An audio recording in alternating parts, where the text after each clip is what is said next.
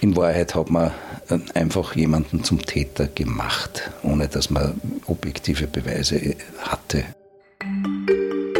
Tatort Salzburg. Der Kriminalpodcast der Salzburger Nachrichten. Acht Jahre lang saß ein junger Mann unschuldig wegen Mordes in der Justizanstalt Stein.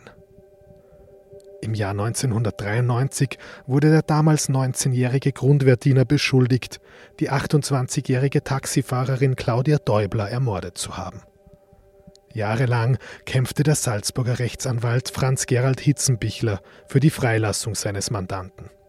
Ein Gespräch über falsche Beweise, späte Gerechtigkeit und die Lehren aus einem der spektakulärsten Fälle der österreichischen Justizgeschichte.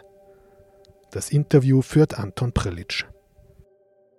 Herr Hitzenbichler, was ereignete sich denn am 6. Juli 1993? Ja, am 6. Juli 1993 wurde das Taxifahrzeug in der Nähe des Ausschneidersees in Wals mit geöffneter Fahrertüre aufgefunden und die ermordete Taxilenkerin ist neben dem Fahrzeug gelegen. In der weiteren Folge haben also die Kollegen, Kolleginnen aus dem Taxigewerbe Druck gemacht in der Öffentlichkeit. Es hat sogar eine Demonstration gegeben. Die Taxis sind im Konvoi äh, durch die Stadt gefahren und haben also irgendwie plakativ äh, geäußert, ja, die Sicherheit der Taxilenker etc. etc. Man müsse jetzt äh, dringend den, die Täterin dingfest machen. Und das hat dann ein paar Tage später dazu geführt, dass mein späterer Mandant ist dann ausgeforscht worden mit der Behauptung, dass er sozusagen als Grundwehrdiener in Salzburg äh, nicht mehr rechtzeitig in die Kaserne zurückgekehrt wäre. Und daher ist er, wäre er verdächtig. Und man hat also dann auch gleich zwei ausländische Zeugen äh, namhaft äh, gemacht, äh, die bestätigt haben, dass sie den Herrn im Zeitraum äh, nach der Tat in Wals äh, gesehen hätten und mit ihrem Fahrzeug in die Stadt herein mitgenommen hätten. Das war also, äh, waren die Ereignisse. Tatsächlich hat sich das ganz anders abgespielt. Na, trotzdem wurde er dann doch relativ schnell als mutmaßlicher Täter präsentiert von der Polizei und es gab ja dann auch gleich ein Geständnis von Ihrem späteren Mandanten. Wie kam es denn dazu?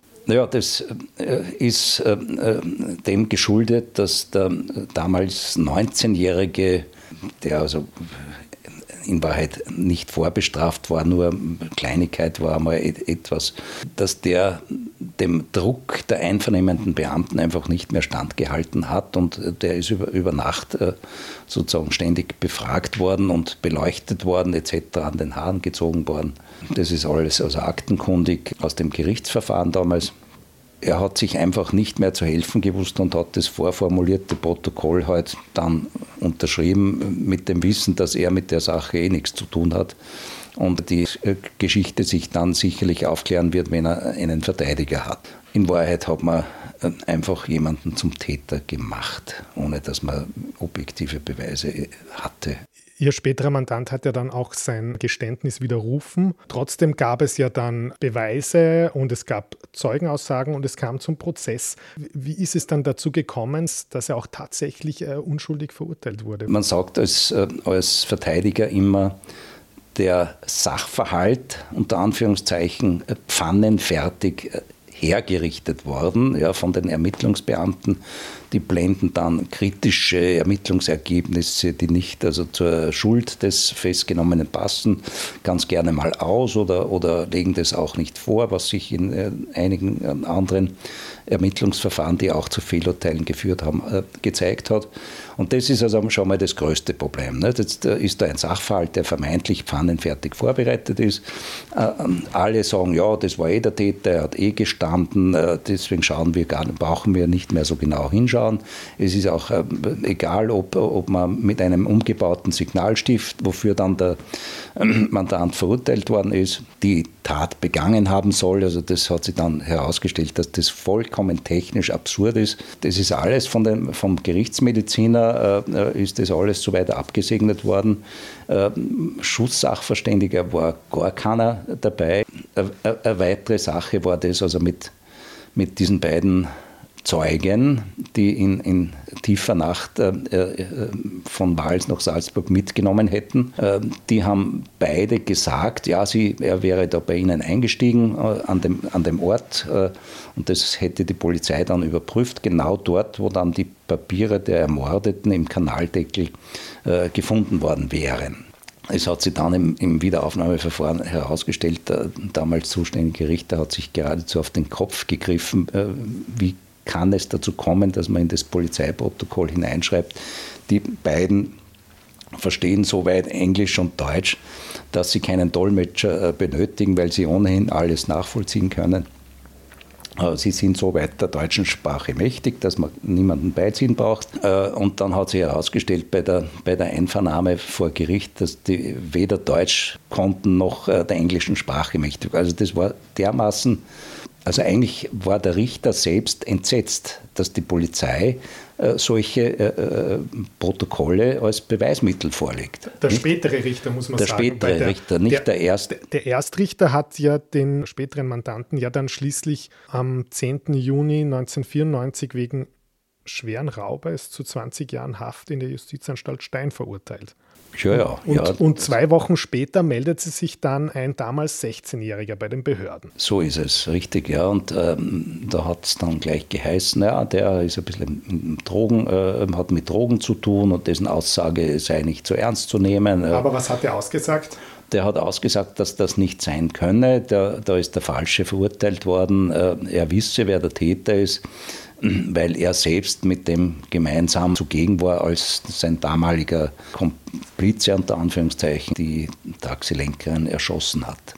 Also da hat sich, da hat sich das schlechte Gewissen auch gemeldet. Hat sich, ja, er hat das schlechte Gewissen gemeldet und auch ein gewisses Gerechtigkeits- äh, empfinden offenbar. Nicht? Wie kommt der dazu, dass äh, er als völlig Unschuldiger da einsitzt? Naja, und das, das schnell ist der Psychiater also begutachtet gewesen, dass er nicht zeugnisfähig wäre. Nicht? Äh, ratzfatz war diese, diese Aussage äh, wieder wertlos und wir sind, haben wieder am Punkt Null be beginnen müssen. Nicht? Also es hat ihn überhaupt nicht entlastet, dieses, dieses Geständnis? Es hat ihn zunächst nicht entlastet. Nicht? Wir haben dann in weiterer Folge, nachdem wir Details äh, ausgeforscht haben, welche äh, Kontokarten äh, denn die, also da in, in, in diesem äh, Kanaldeckel gefunden worden sind von der Frau Däubler.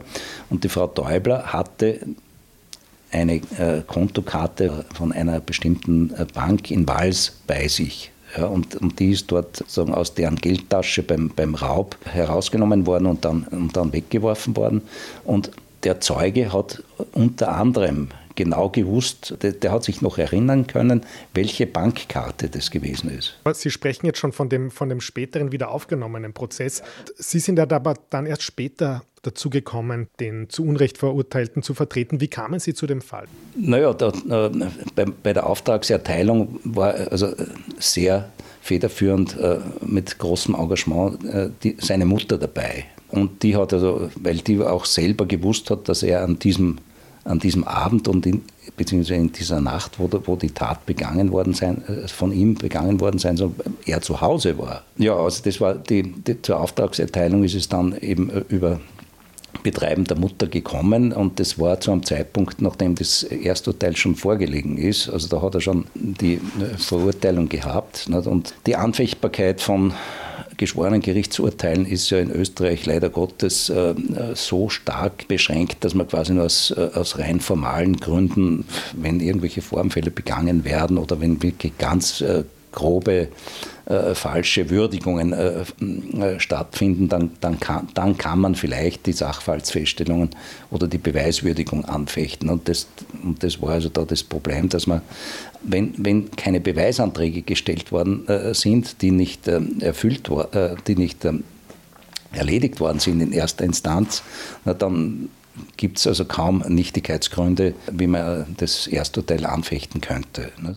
Das heißt, Ihre einzige Möglichkeit war eigentlich die Wiederaufnahme. Das war die Wiederaufnahme und, und das erst dann, wenn das rechtskräftig ist. Nicht? Also man, gut, man kann natürlich vorher auch, aber äh, es war daher, es war einfach zweckmäßiger, dass man zunächst einmal äh, äh, dem obersten Gerichtshof äh, das die Nichtigkeitsbeschwerde vorlegt. Nicht? Und da ist, ist dann sogar der Berufung der Staatsanwaltschaft ist, äh, ist dann sogar noch äh, Folge gegeben worden und die Strafe erhöht worden.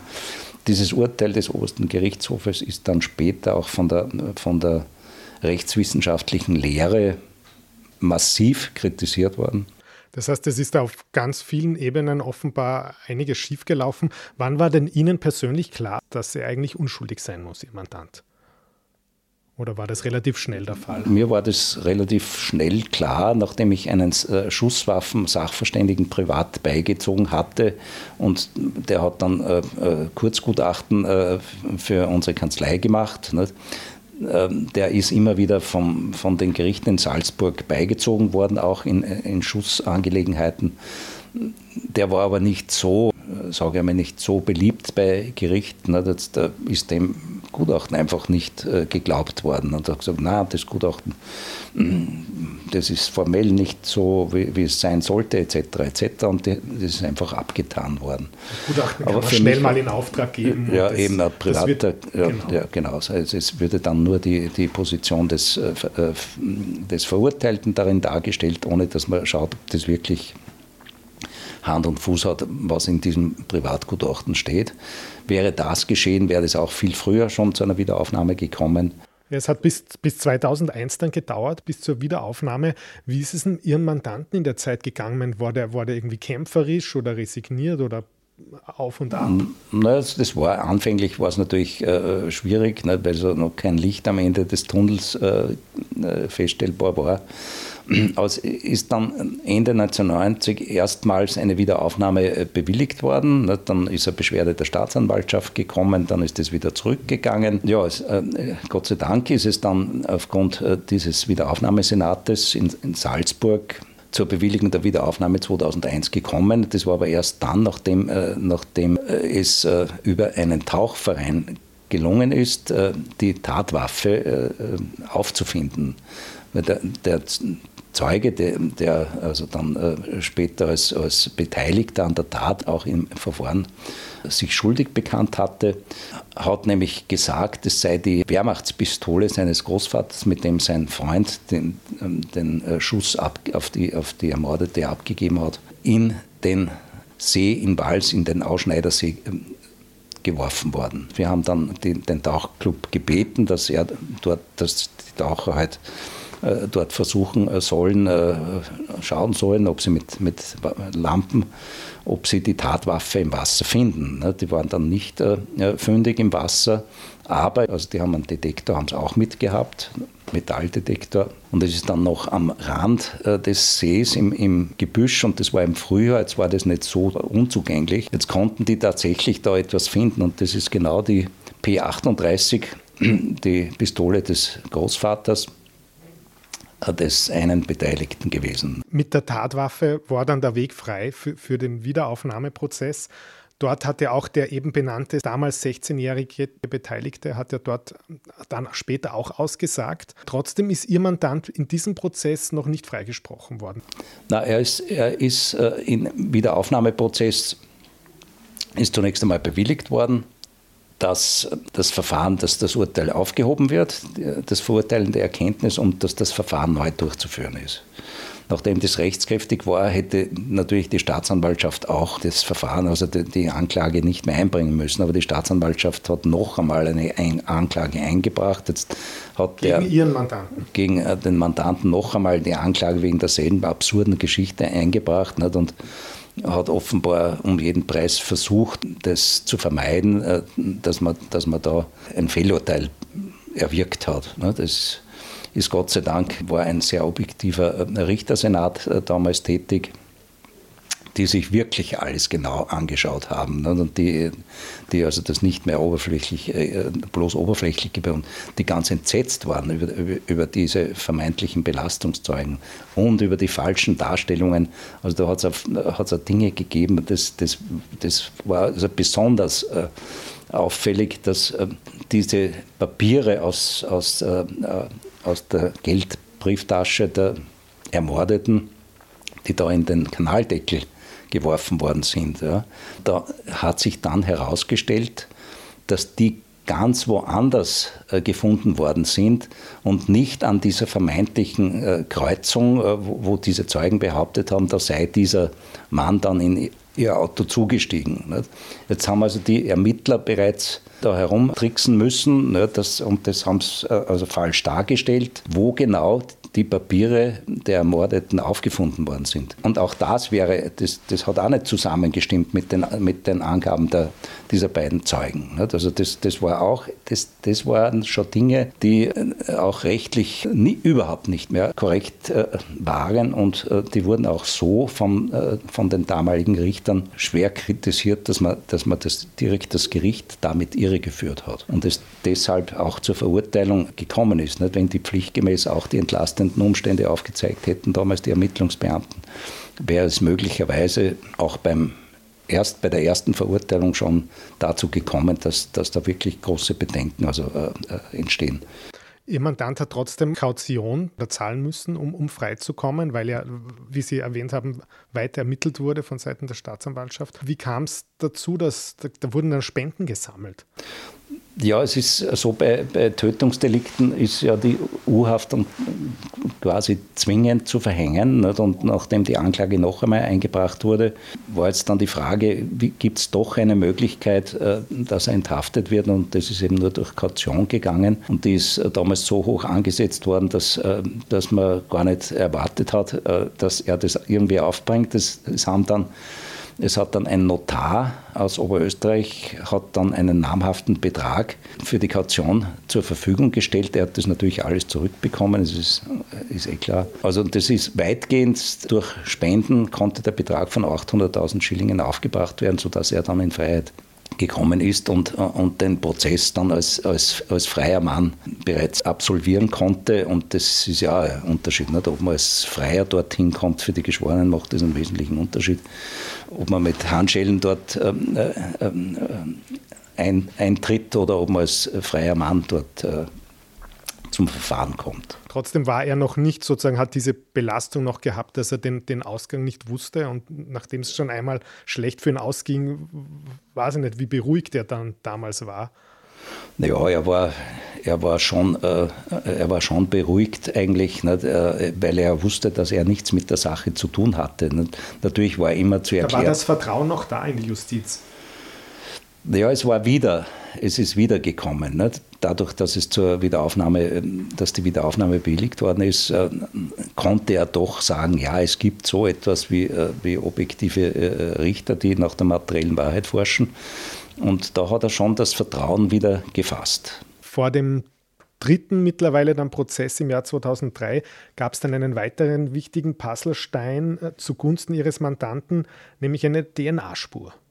Ja, das ist das ist dann im, äh, nach, nachdem äh, mein Mandant dann auch von der zweiten Anklage natürlich freigesprochen worden ist, nicht, nach allen Gutachten, war das sowas von klar, dass er überhaupt nichts mit, äh, mit der Sache zu tun hatte und dass er da quasi zum Täter äh, gemacht worden ist. Jetzt sind natürlich äh, dann äh, die beiden anderen, die in, also äh, in diesem Verfahren auch als Zeugen gehört worden sind. Der Täter, der dann den Schuss gegen die Taxilenkerin abgegeben hat, hat sich dort schon in verschiedene Widersprüche verfangen, sodass es nach dem rechtskräftigen Freispruch natürlich zwingend die Anklage gegen die beiden anderen einzubringen war. Und unsere Kanzlei hat dann damals die Angehörigen vertreten und wir sind quasi als Nebenintervenienten dort äh, als Privatbeteiligte in diesem Verfahren äh, tätig gewesen und konnten natürlich auch dort dann äh, noch weitere Beweise sammeln. Und da hat sich überraschenderweise bei Untersuchung einer Zigarettenpackung, die am Tatort zurückgeblieben ist, mit der in der Zwischenzeit möglichen DNA-Untersuchungsmethode hat sich erweisen lassen, dass äh, dort genau die DNA eines der beiden beteiligten Täter äh, drauf war, sodass das, das war dann der objektivste Beweis, dass die beiden äh, die Tat äh, begangen haben, weil wie käme denn äh, Zigarettenpackung an, an den Tatort, die da in der Nähe des Autos äh, des Taxifahrzeuges gefunden wurde. Also da war es dann nicht nur mehr die, die eine Aussage von einem der beiden, sondern da hatte man einen, einen objektiven Beweis. Ihr Mandant war dann endgültig endlich entlastet, hat 950.000 Euro Haftentschädigung bekommen. Ein hoher Betrag, aber ist es etwas, über das man sich freuen kann nach all den verlorenen Jahren? Naja, natürlich, es ist äh, mit einem äh, lachenden und einem weinenden Auge. Natürlich war das äh, äh, eine gewisse Genugtuung. Das ist also eigentlich die höchste jemals in, in Österreich und Deutschland bezahlte Haftentschädigung nach dem, äh, also nach dem Krieg. Ja, und das war doch dann eine Wiedergutmachung. Es sind auch etliche Anwaltskosten entstanden, die auch damit gedeckt werden mussten. Nicht? Und der Mandant hat sich, hat sich dann jedenfalls einmal ein Haus leisten können, hat sich danach eben in, dort eben äh, etwas gekauft, eine Liegenschaft. Und es dauerte dann tatsächlich bis zum Jahr 2007, bis es zum Prozess gegen die eigentlichen Täter dann kam. Also unglaublich lange Zeit, 14 Jahre nach der eigentlichen Tat. Ja, die äh, Stimmungslage war natürlich äh, schon sehr erfreulich und also es, es, wir waren also den äh, den unabhängigen Richtern sehr, sehr äh, dankbar, dass, dass die da dem genau nachgegangen sind und, und äh, dass die also da nicht mehr drüber hinweggeschaut haben.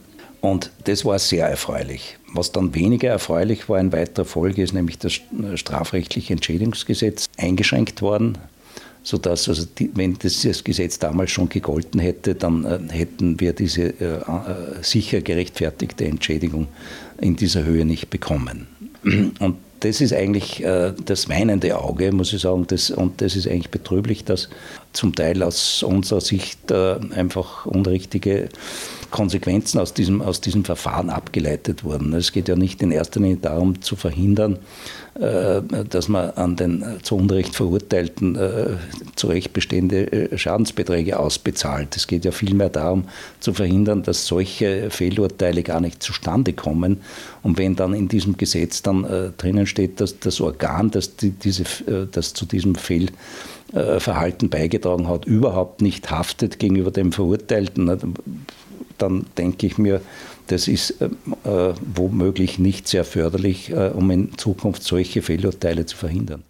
Ermittelt wurde ja auch gegen die damaligen Ermittler.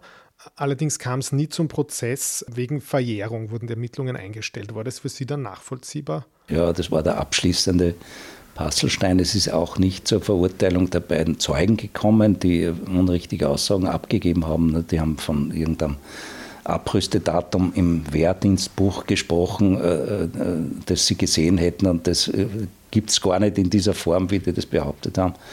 Und da ist es nicht zu einer Verurteilung gekommen und dann war natürlich schon absehbar, dass, dass man die ermittelnden Beamten da auch nicht anklagen wird, weil die hätten ansonsten womöglich dazu sich verleiten lassen, dass sie auch die Staatsanwaltschaft selbst, die ja auch zum Teil Herr des Verfahrens, des Ermittlungsverfahrens gewesen ist, dass die damit einbezogen wird.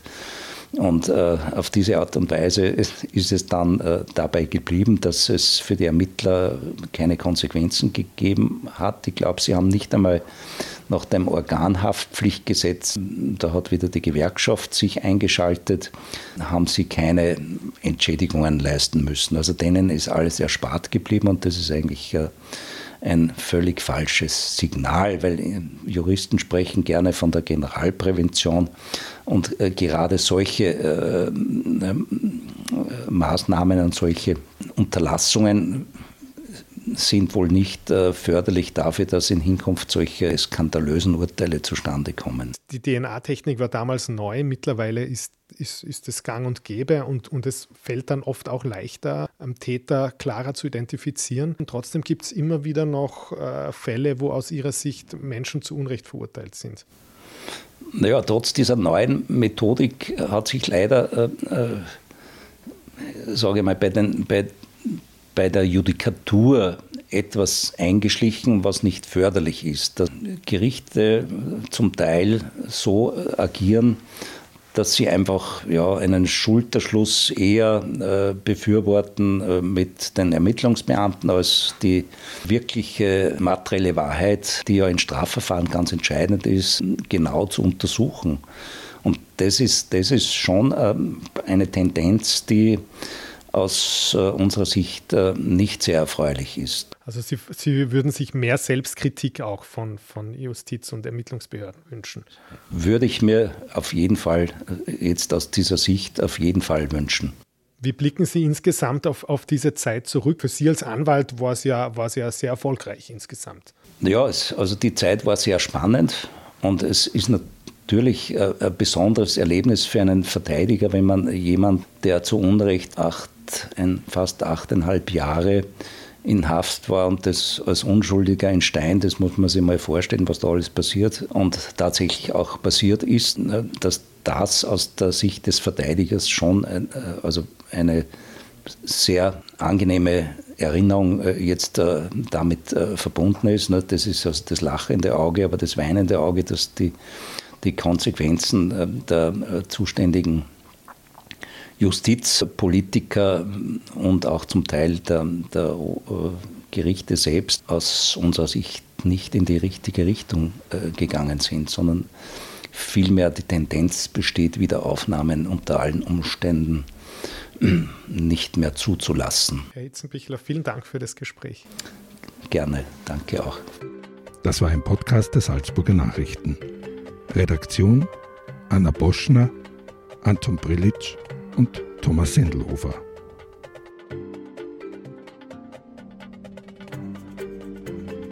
Wenn Sie mehr wissen wollen, finden Sie uns im Internet unter www.sn.at.